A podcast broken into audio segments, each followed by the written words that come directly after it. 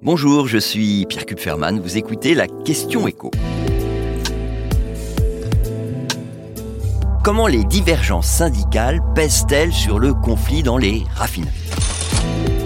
On ne peut pas bien comprendre ce conflit social à rallonge dans les raffineries françaises sans se pencher sur ce qu'il faut bien appeler des divergences syndicales.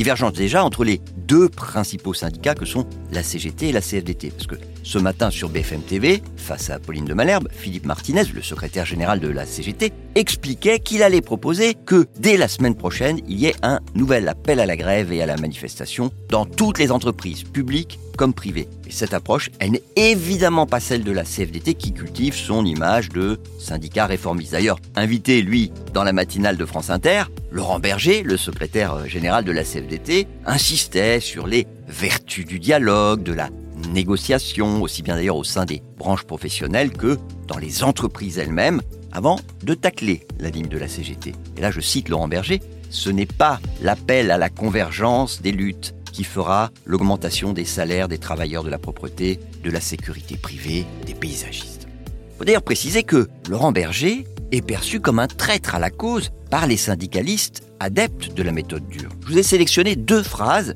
qu'on trouve dans un tract récent de la Fédération nationale des industries chimiques CGT, fédération dont font partie les élus CGT des raffineries. Laurent Berger y est accusé de protéger les manias des multinationales du secteur pétrolier et le gouvernement de Macron. Et la CFDT est traitée de syndicats briseurs de grève voués à la défense des intérêts patronaux.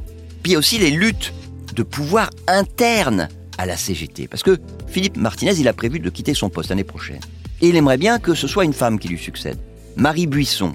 Elle est secrétaire générale de la Fédération de l'éducation, de la recherche et de la culture. Sauf que Marie Buisson, bah, elle n'a pas que des amis. Et la ligne qu'elle défend n'est pas très appréciée, notamment justement à la Fédération de la chimie CGT. Beaucoup plus puissante, je le signale, que celle de l'éducation. Enfin, il y a le contexte électoral avec les prochaines élections professionnelles dans la fonction publique. Elles ont lieu le 8 décembre. Et c'est un moment très important, ces élections, pour les syndicats, parce que ça leur permet de mesurer leur influence, leur représentativité. Et l'enjeu de la CGT pour ce scrutin-là, c'est de rester le premier syndicat de la fonction publique. Parce que aux dernières élections, en 2018, eh bien, elle était talonnée par euh, la CFDT, qui est, il faut le rappeler déjà, le premier syndicat de France dans le privé. Vous venez d'écouter la question écho, le podcast quotidien pour répondre à toutes les questions que vous vous posez sur l'actualité économique. Alors abonnez-vous sur votre plateforme d'écoute préférée, n'hésitez pas non plus à nous laisser une note et un commentaire. À bientôt.